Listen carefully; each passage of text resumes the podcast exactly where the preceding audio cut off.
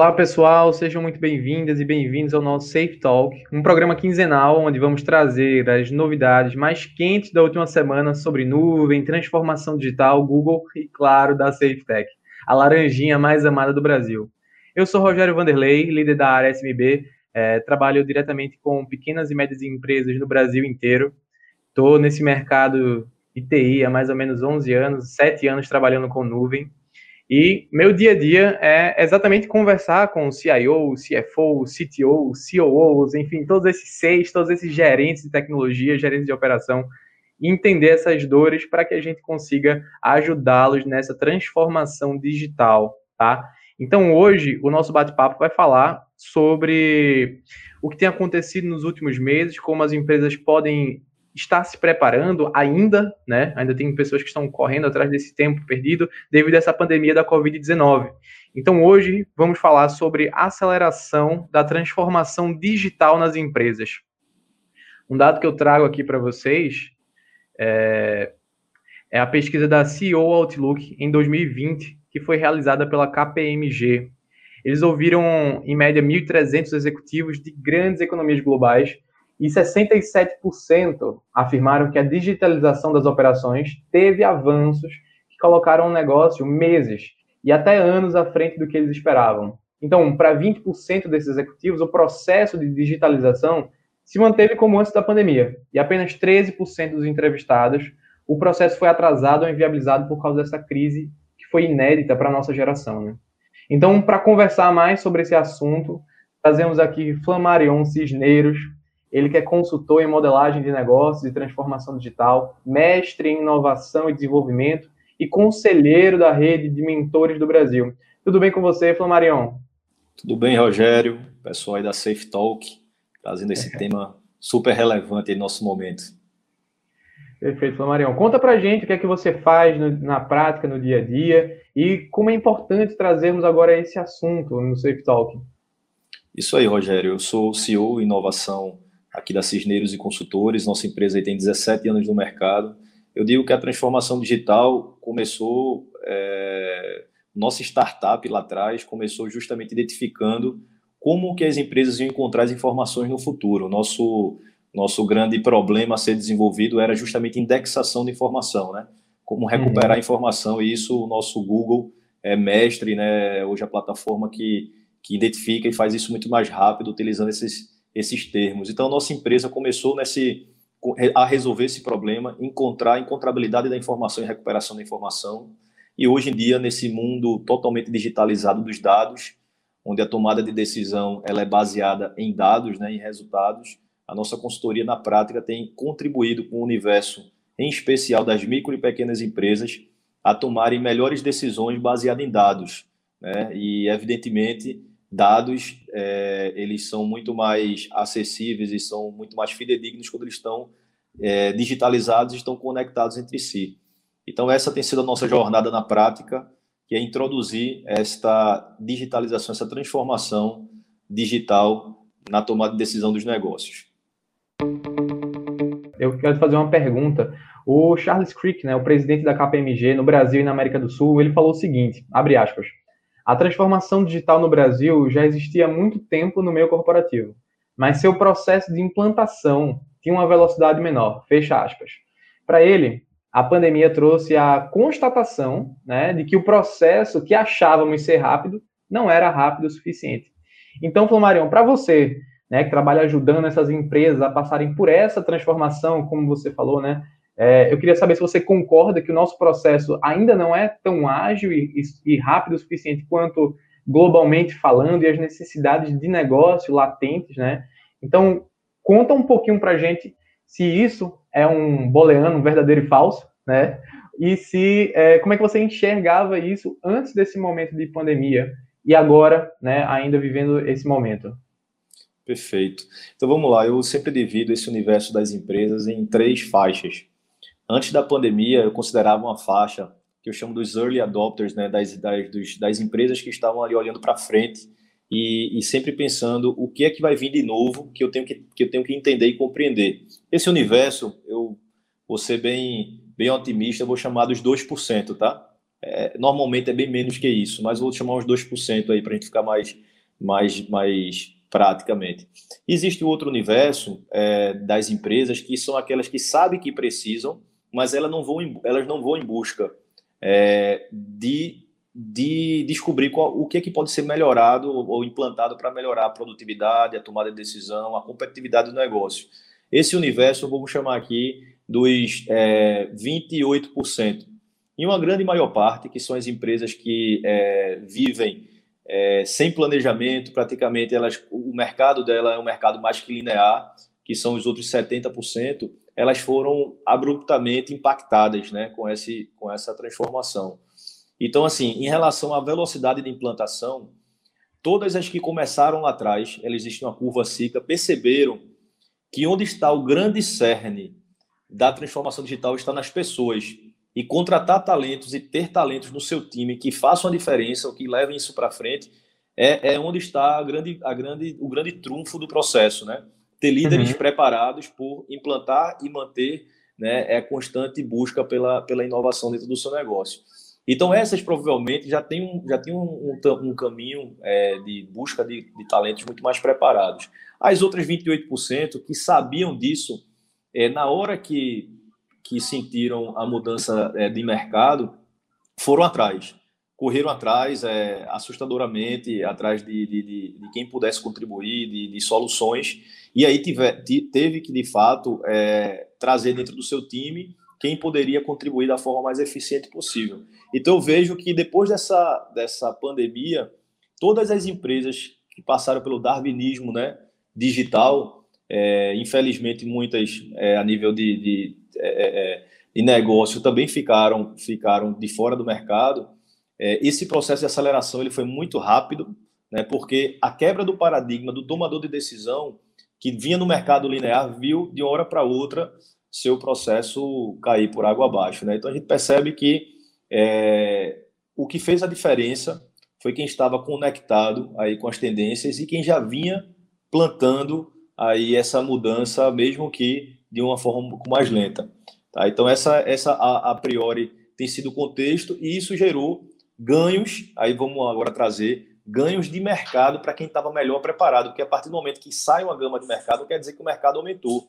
Mas é fato, e se vocês conversarem aí os empreendedores entre si, vão saber pessoas que dobraram né, de faturamento durante a pandemia. Né, empresas que conseguiram alcançar bons resultados, que contrataram pessoas, certamente foram essas que começaram o seu processo bem mais, bem mais com antecedência é, que outras. Sim, perfeito, perfeito, Marião, obrigado. É, eu concordo que essas empresas, tivemos na própria SafeTech esse exemplo né, de uma empresa que já estava alinhada com essa transformação digital e conseguiu é, superar resultados esperados. Tínhamos algo planejado, veio algo, um catalisador, né, que fez com que acelerasse esse processo, e ou você acelerava para piorar ou para melhorar, né? Então, você tem que agir de forma rápida. Então, conseguimos né, agir nisso daí, tivemos um aumento significativo de faturamento. Uma coisa que eu acho interessante, né, que você comentou, são esses early adopters. Uh, eu vejo muito isso em essa dificuldade de movimentação em grandes e médias empresas, né, devido a conselhos, boards de conselheiros e, e decisões engessadas. Você acha que no modelo que temos hoje de startups, né, de novo, novas pessoas, eu digo novas em idade também, e, e mentalidades millennials, né, é, essa esse percentual deve aumentar? Essas pessoas devem ser mais arriscadas nos negócios, por exemplo? Sim, eu, eu vejo que os, os millennials, né, eles são nativos digitais. Para eles, a pandemia, é, o que tirou, de fato, é, o que tirou ele de jogo, né, vamos dizer assim, o que mudou foi os hábitos do, do da restrição automaticamente que tivemos da, do distanciamento social, né, em alguns momentos aí de, de, é, de encontros da, da, parte presencial, que é que, que de fato é o, o, calor humano, inclusive falando no contexto de Brasil, isso é muito pertinente. Mas no que tange ao seu modus operandi produtivo, é, todos eles já vinham em contato com, com soluções digitais, seja ela para ganho de produtividade, seja ela para comunicação digital, é, seja ela para relacionamento, né? As pessoas se relacionam entre si, inclusive é, cada vez mais cresce o número né, de, de, de casais, vamos dizer assim, distantes, distantes né, e, e assim conseguindo conseguindo evoluir o seu processo de relacionamento. Então, para quem estava numa geração anterior, e no meu caso eu considero na geração anterior aos milênios, você sente um pouco essa quebra do contato. Ao mesmo tempo, é, você começa a ter que criar novas, novas formas de gerar produtividade e gerar conexão entre seu time. É, é, em pesquisas recentes, viram que as startups que é, tinham soluções prontas de ponto eletrônico, por exemplo, é, mais que quintuplicaram a sua chamada de, de, é, de demanda no pipeline, né, de oportunidades de vendas, porque as empresas hoje em dia o home office é uma realidade, você pode ver que a home office é uma realidade, e tenha certeza que há, há um, menos de um ano, um ano atrás não tinha nenhum processo seletivo que dizia você é, tem facilidade, ou você tem, tem planejamento, ou tem estrutura para trabalhar em home office, é, ninguém só soubemos disso na prática quando viramos a chave da noite para o dia. Acredito que aqui no escritório foi assim, na SafeTech deve ter sido similar, em vários outros caminhos também. Hoje em dia já é um pré-requisito, né?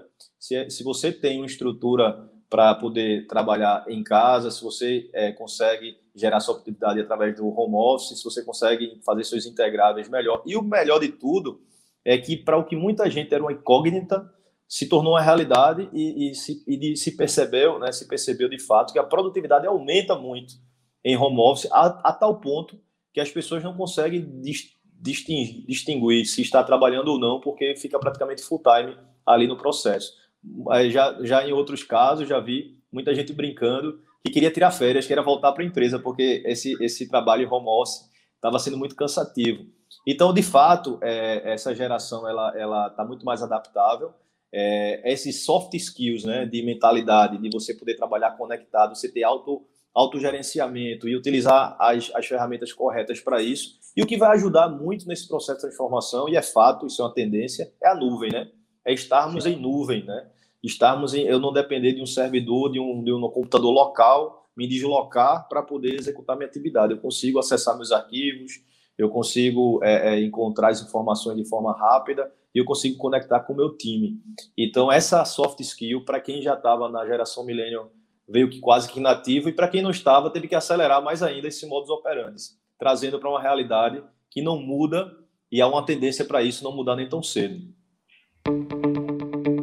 Mais uma vez, é, eu quero trazer aqui um, um, dado da KPMG, tá? que ela mostrou que 53% dos CEOs brasileiros eles disseram que pretendem aplicar capital na compra de novas tecnologias e digitalização, enquanto 47%, né, menos da metade, darão prioridade ao desenvolvimento de habilidades e capacidades da, forma de da força de trabalho. Tendo em vista né, essa informação citada pela KPMG e a minha vivência no dia a dia, eu diria que a receptividade dos CEOs é sempre positiva a partir do momento que as dores são enxergadas. Né? É, quando conseguimos identificar é, as necessidades de negócio e mostramos que realmente haverá uma contrapartida né, de produtividade e financeira, eles nos escutam e decidem investir. Né? É, só que um ponto que eu sempre trago em minhas conversas com esses executivos, esses boards, é, é que, assim, foi enxergado no período do ano 2020 uma urgência de que essas empresas não estavam preparadas para esse novo status quo, né? para essa nova forma de operar. Então, para elas se manterem produtivas, muita gente não estava preparada. E eu diria que houve, inclusive, é uma corrida desenfreada. Como você falou do pipeline, quintuplicar, o meu pipeline eu não queria nem olhar às vezes, porque eu não sabia nem para onde olhar. Né? Tanto cliente para dar conta em um dia e você em casa e você se adaptando à estrutura de home office, apesar que na SafeTech a gente já tinha essa política de trabalhar home office, mas não era tanto, né? É, mas assim, é, essa contratação de tecnologias, né? É, no nosso caso, a Google, né, junto com o Workspace, que eles já sabiam que ia melhorar no dia a dia, mas a, a conversa é que o budget, o orçamento nunca era direcionado para isso, né? Então, assim, as empresas elas sempre colocavam prioridades à frente da colaboração, que é o que nós na CFTech trabalhamos, né? Colaboração e produtividade. E a partir do momento que cada colaborador ele precisou trabalhar de casa, saindo totalmente de estrutura padrão de muitas empresas, né? É, desde call center, vendas e operacionais, é, eles precisaram se preparar. Senão, assim, as empresas poderiam realmente ir à falência. E temos casos, casos de hoje, casos de empresas que hoje realmente entendem né, essa questão de produtividade e trabalho home office. Eu tenho um exemplo de uma empresa centenária que simplesmente fechou né, o escritório do Nordeste. Né? Enfim, motivos de redirecionamento de budget e, enfim, outras necessidades. Pessoas que tinham 30 anos de empresa, sabe? Sim. Não sei nem se já estão aposentadas, inclusive, e continuavam trabalhando, mas devido a esse ano de 2020 foi uma mudança absurda em muitas empresas e muitos, é, em muitos postos de trabalho, né? Eu queria comentar aqui que a pesquisa né, da CEO Outlook 2020 mostrou que 100% dos CEOs brasileiros entrevistados, eles pretendem reduzir os espaços dos escritórios, né, para continuar mantendo a equipe em home office. E 94% deles disseram ainda que pretendem continuar desenvolvendo a prática de colaborações digitais e ferramentas de comunicação para trabalho remoto depois que a pandemia passar, como é o caso do Google Workspace que a gente trabalha. Então eu pergunto, né, dentro dessa vivência que você tem, pessoal e da empresa, né, da sua empresa, quais vantagens podem ser retiradas desse modelo de trabalho e quais mudanças esse processo pode trazer e vai trazer a médio e longo prazo para esses colaboradores? Perfeito. Eu tenho na prática, na pele, né? Acho que melhor de tudo, a SafeTech também, como aqui na Cisneiros, na pele, situações que aconteceram com o nosso time. Sempre o olhar dessa percepção vai ser a partir de pessoas. Eu vou dar o caso. Meu caso, que sou pai de três filhos, né? Minha esposa também está em home office. E os três filhos estão em home office sem colégio, né? Então, dois ainda estavam em aula, né? Então, são quatro computadores conectados, às vezes três no mesmo espaço e um menor de três anos de idade que é, virou a casa de cabeça para baixo, porque ele nem atenção ele conseguia ter. Então imagine que você teve que tolerar grito de criança, latido de cachorro, liquidificador ligando, as meios das reuniões, campainha tocando e tudo acontecendo ao mesmo tempo. E, e as pessoas com, com, ficaram mais tolerantes a esse tipo de situação porque é uma realidade de todos. Né? Imagino que até os condomínios vão ter que mudar a regra, porque no condomínio diz é, não pode ter barulho a partir das 6 horas da tarde, agora não pode ter barulho no horário comercial. Depois você pode destruir o apartamento, porque o home office, imagine, é, todos precisavam de silêncio, né? Não, então, com certeza. É, é eu até falar. comento com os meus clientes, né? Eu digo, de, de, vez em quando tem um vizinho com uma furadeira aqui, eu fiz, passo pessoal, nem se incomodem, porque eu estou em casa, tem, tem dois cachorros aqui em casa também, que latem quando qualquer pessoa passa na porta. Então, isso. tem que se adaptar e todo mundo agora entendeu, né? Porque todo mundo passou na pele por isso.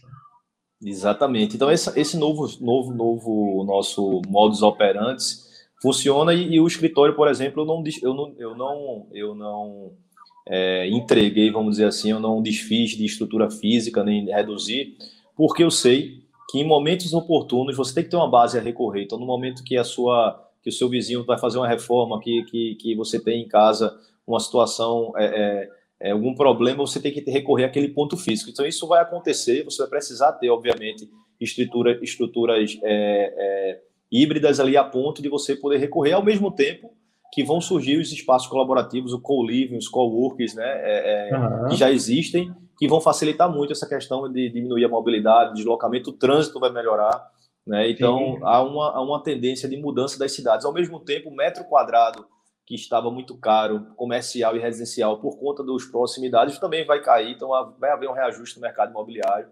E assim como as pessoas estão se interiorizando, estão voltando para cidades de origem, né? muitas vezes tem que pagar uma estrutura porque estudava perto de determinado local, até para trabalhar. Né? Agora você poder contratar pessoas de qualquer lugar do mundo, isso é muito interessante. Então as empresas vão ter acesso a talentos no mundo inteiro. Nunca, como antes, uma plataforma, por exemplo, como o LinkedIn, foi tão acessada e tão gerada porque as pessoas precisaram contratar em qualquer lugar do mundo. Então, lá atrás, obviamente, as empresas que olharam para a movimentação de pessoas perceberam quanto isso é importante. O próprio Google, com as ferramentas aí que melhorou o Workspace, né, é uma, uma, um aprimoramento do que já usamos também aqui, que era o G Suite, trabalhando com times remotos, o próprio é, Meeting, né, quanto, quanto as ações da, da, da Zoom, da Meeting, do Google foram potencializaram. Então, as empresas que perceberam que toda essa tendência natural ela, ela foi da noite por dia. As empresas que não tinham isso na sua prática, elas percebiam uma queda lenta de faturamento, obviamente uma linearidade de faturamento caindo, mas percebiam que não tinham como é, mudar abruptamente isso ou esperava que isso uma hora ia virar. Né? Com a queda uhum. de vez do processo, né, com a quebra desse processo durante a pandemia, acelerou demais, porque fornecedores, que você dependia de um fornecedor não digitalizado, é, você perdeu o produto, você não recebeu o produto no, no, teu, no teu estoque, não recebeu o produto. Então, houve quebras de cadeia de fornecimento, empresas que não até estavam preparadas para vender, mas não vendiam porque o fornecedor não tinha capacidade de entrega. Então, tudo isso, essa fragilidade do processo das redes foram, aconteceu. Né? E aconteceu, obviamente, é, para todos ao mesmo tempo, e sobressaiu quem de fato estava preparado para assumir de forma ágil essa virada de chave. Né? Então, percebo aí que nessa mudança de paradigma, agora para essa tendência, tanto home office quanto de pessoas para o ano 2021, é, vai trazer nada mais, nada menos que um, uma aceleração que aconteceu e que não, ela não retrocede. Pelo contrário, ela, ela você vai ter perceber que os CEOs que vão tomar as decisões estarão muito mais atentos com o budget preparado para continuar investindo, principalmente em talentos, principalmente em soluções, porque eles perceberam que o custo de não investimento ou o tempo perdido ele foi muito mais caro do que quem estava preparado no momento oportuno. E, obviamente, se vier 50 clientes procurando a SafeTech ao mesmo tempo, né, é, por mais que o Rogério queira, ele vai poder atender rapidamente todos ao mesmo tempo. Então, é. observe-se que existe uma lei de oferta e demanda por soluções, não digo pela capacidade de, de soluções em atender muitos clientes, mas pela sua capacidade, obviamente, de, de, de conduzir um projeto que envolve, envolve pessoas que não é também de forma muito ágil, né? Você não consegue é, é, virar rapidamente a chave como você gostaria, como as tecnologias estão preparadas. Então, de fato, esse planejamento e esse budget de investimento vai fazer parte do radar desses CEOs daqui para frente. Sim, com certeza. Uma coisa que é muito falada, né, é essa estratégia cibernética e a segurança dessas tecnologias, né? Então, assim, é, dentro, dentro da, dessa minha trajetória com TI, né, é, de mais de 10 anos, eu, eu vejo esse mar azul de possibilidades para quem se prepara com segurança e tendo essa estratégia cibernética. Você vê empresas como o Twitter que simplesmente disseram que não precisariam mais que os colaboradores fossem ao escritório. Claro, os escritórios ainda estarão lá, né, como você falou, como um ponto, eu chamo um ponto de cultura da empresa, cultura. né, que é uma coisa que hoje eu enxergo totalmente como propósito da empresa e cultura tem que estar completamente alinhados com esses colaboradores, com esses talentos, porque senão ninguém vai ser retido, né? E você vai ter uma rotatividade muito alta. Então, é uma solução que ajuda você a trabalhar de maneira mais produtiva, de maneira segura, vai, vai te trazer benefícios. Eu, eu faço uma comparação como imagina que você tem que caminhar 40 quilômetros para chegar na sua casa, né? Imagina se você pode encurtar essa distância para 100 metros e ainda ir de bicicleta, né? É, é meio que isso você trazer ferramentas para o seu colaborador para que ele faça a mesma coisa de uma maneira mais rápida, mais produtiva. Inclusive, pesquisa da Force, que a Google contratou, diz que em um ano, quando você usa a ferramenta da Google, né, o Google Workspace específico, é, você tem um aumento de um ganho de, em média, 20 dias ao ano por colaborador. Imagina que você praticamente está é, entregando férias para esses colaboradores. Né? Então, a gente fala bastante dessa, dessas vantagens que podem ser trazidas para o dia a dia a partir dessa transformação digital, né? Dessas necessidades que não eram enxergadas nesse momento antes da pandemia, agora temos a pandemia e vamos, né, se tudo der certo, viver o pós-pandemia é, e continuar com essa cultura que vem dando certo. E agora, é, algumas considerações finais, Marion, sobre esse tema que você queira considerar aí. A gente tem ainda um minuto aí para a gente conversar e finalizar esse papo que é tão interessante, se deixar a gente passa a manhã inteira aqui conversando. eu vou falar do tempo útil, né? Você falou do Google Workspace, eu vou citar um case próprio aqui do Google Meeting, né? Nossas daily scrums, nossas reuniões diárias de 15 minutos, que sempre foram feitas no quadro Scrum presencial e, e alguns é, a reunião começava às 8, depois foi às 8h15, depois ficou às 8h30 para dar tempo de todos chegarem por conta de trânsito. Hoje em dia ela acontece no horário, todas no meeting. Se de, se de repente alguém tiver deslocamento, foi meu caso hoje, eu estava no dentista hoje de manhã, tá? Imagine que o dentista é, um, é obviamente é um tempo inútil, né? Você está ali, você não pode falar no telefone nem nada, mas eu estava com meu fone conectado ao Google Meet, eu vi toda a reunião, né? Inclusive eu tinha mandado meu backlog antes pelo WhatsApp para que todos soubessem que eu estaria em que eu estaria no dentista, e ao término ainda consegui fazer uma consideração final da reunião, ou seja, enquanto eu estava lá com a boca aberta no dentista, eu estava participando de uma reunião de projetos. O quanto isso conta, né? Você bem, bem, bem citou aí um exemplo prático, quanto isso conta na tua produtividade do teu dia a dia. Então, observe que essas ferramentas, elas são ágeis, elas, elas facilitam esse processo e, ao mesmo tempo, contratar e manter o time engajado diante de uma cultura, mesmo utilizando espaços remotos, esse vai ser um grande desafio né, das grandes corporações, das, das micro e pequenas empresas, encontrar o time engajado e motivado. Né? Então, é, é, o processo de, de recursos humanos nunca, nunca, nunca passou por tanta transformação, desde a contratação quanto na gestão, e acredito que cada vez mais temos uma infinidade de, de, de ferramentas e soluções que podem resolver vários problemas, como a gente citou aqui. Perfeito, Mário. É, agradeço demais a tua disponibilidade em conversar conosco. A SafeTech agradece também. É, você que nos assiste, que nos ouve via podcast, quero agradecer você que está com a gente e dizer que daqui a 15 dias temos novos assuntos, novidades sobre o mundo da tecnologia, do Google, com novos convidados, novas convidadas. E até a próxima. Obrigado. Até a próxima, pessoal.